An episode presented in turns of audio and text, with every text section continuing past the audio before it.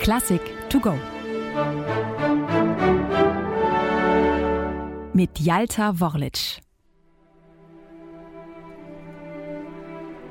Zu nichts weniger als einer eigenen nationalen Musiksprache sollte er den Amerikanern verhelfen, der tschechische Komponist Antonin Dvorak.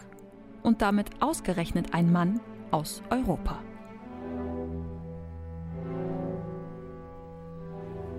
1891 erhält Dvorak in der Heimat ein Telegramm von der amerikanischen Millionärsgattin und Kulturmanagerin Jeanette Thurber. Darin unterbreitet sie ihm folgendes Angebot. Ob er für die kommenden zwei Jahre nicht die Stelle als Direktor des New Yorker Musikkonservatoriums übernehmen wolle, ein Halbtagsjob. Vier Monate Ferien, zehn Konzerte mit eigenen Kompositionen, das Ganze zu einem Entgelt von jährlich 15.000 Dollar. Dies ist rund 25 mal so hoch wie Dvoraks Professorengehalt in Prag. Und trotzdem zögert der 50-jährige Komponist.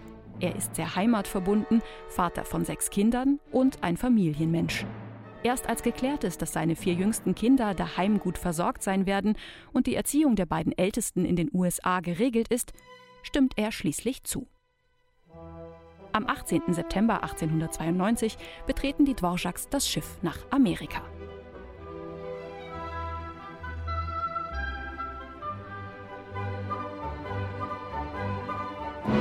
Als sie neun Tage später im Hafen von New York eintreffen, sind sie überwältigt. Die Stadt ist bereits damals eine pulsierende Metropole.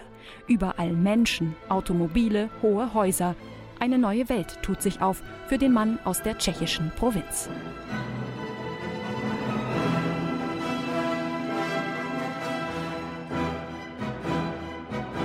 Und so ist Dvorak voller neuer Eindrücke, die er sofort zu Papier bringen muss.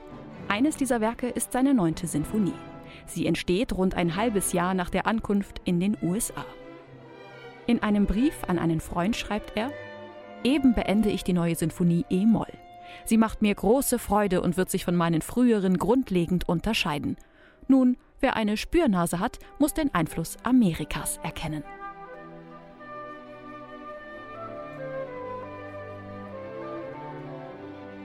Und tatsächlich lassen sich in Dvoraks Musik amerikanische Anklänge finden. Das dritte Thema des ersten Satzes etwa ist an das Spiritual Swing Low Sweet Chariot angelehnt, das Dvorak durch seinen schwarzen Studenten Harry Thacker Burley kennengelernt hat.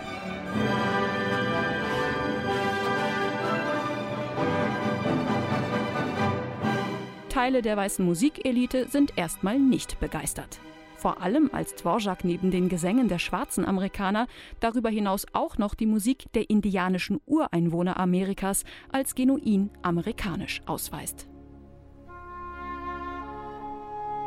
So bezieht Dvorak das Thema des zweiten Satzes auf die Sage von Hiawatha, einem Indianerhäuptling aus dem 15. Jahrhundert, der also noch vor Eintreffen der europäischen Siedler gelebt haben soll und als Friedensstifter zwischen den Stämmen in die Überlieferung einging.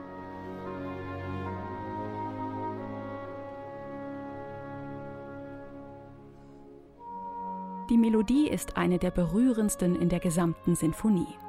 Für die damalige Zeit ungewöhnlich lässt Dvorak das Thema von einem Englischhorn vorstellen. Mit seiner nasalen Klangfarbe und den großen musikalischen Bögen lädt es zum Träumen ein.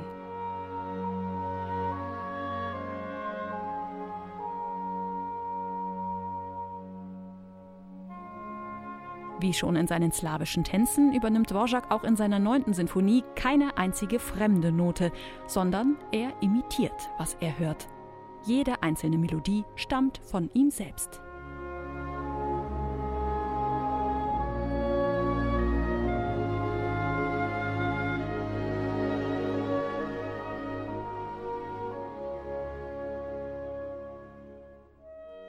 Auf die Erzählung von Hiawatha bezieht sich der Komponist auch im dritten Satz der Sinfonie, einem Scherzo.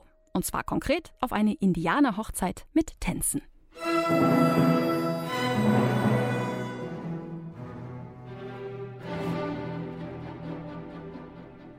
Tatsächlich kann man in der Musik einen rituellen Tanz hören, mit stampfenden Rhythmen, Trommeln und Geschrei.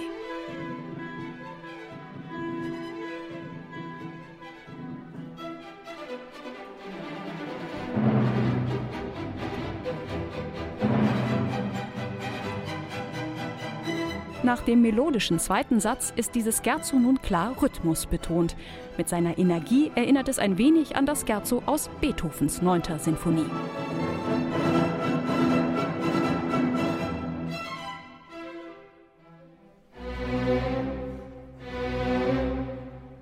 Zurück in der Weltstadt New York wähnt man sich dann im vierten Satz.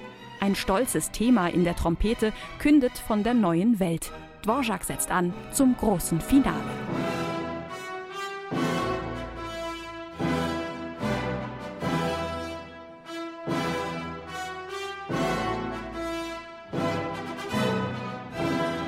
Als die 9. Sinfonie am 16. Dezember 1893 in der New Yorker Carnegie Hall uraufgeführt wird, kann Dvorak sich vor Jubelstürmen kaum retten.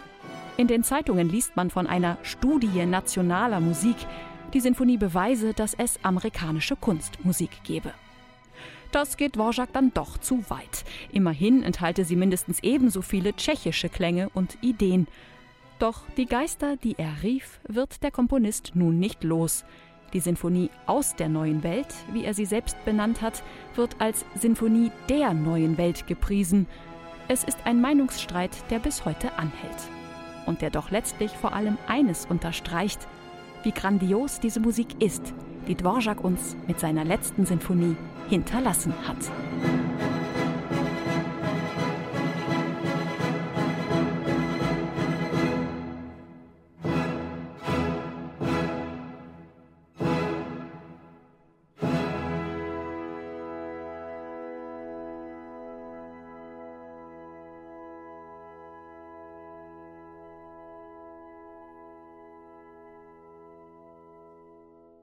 Eine digitale Werkeinführung des Norddeutschen Rundfunks. Weitere Folgen finden Sie unter ndr.de-classic to go.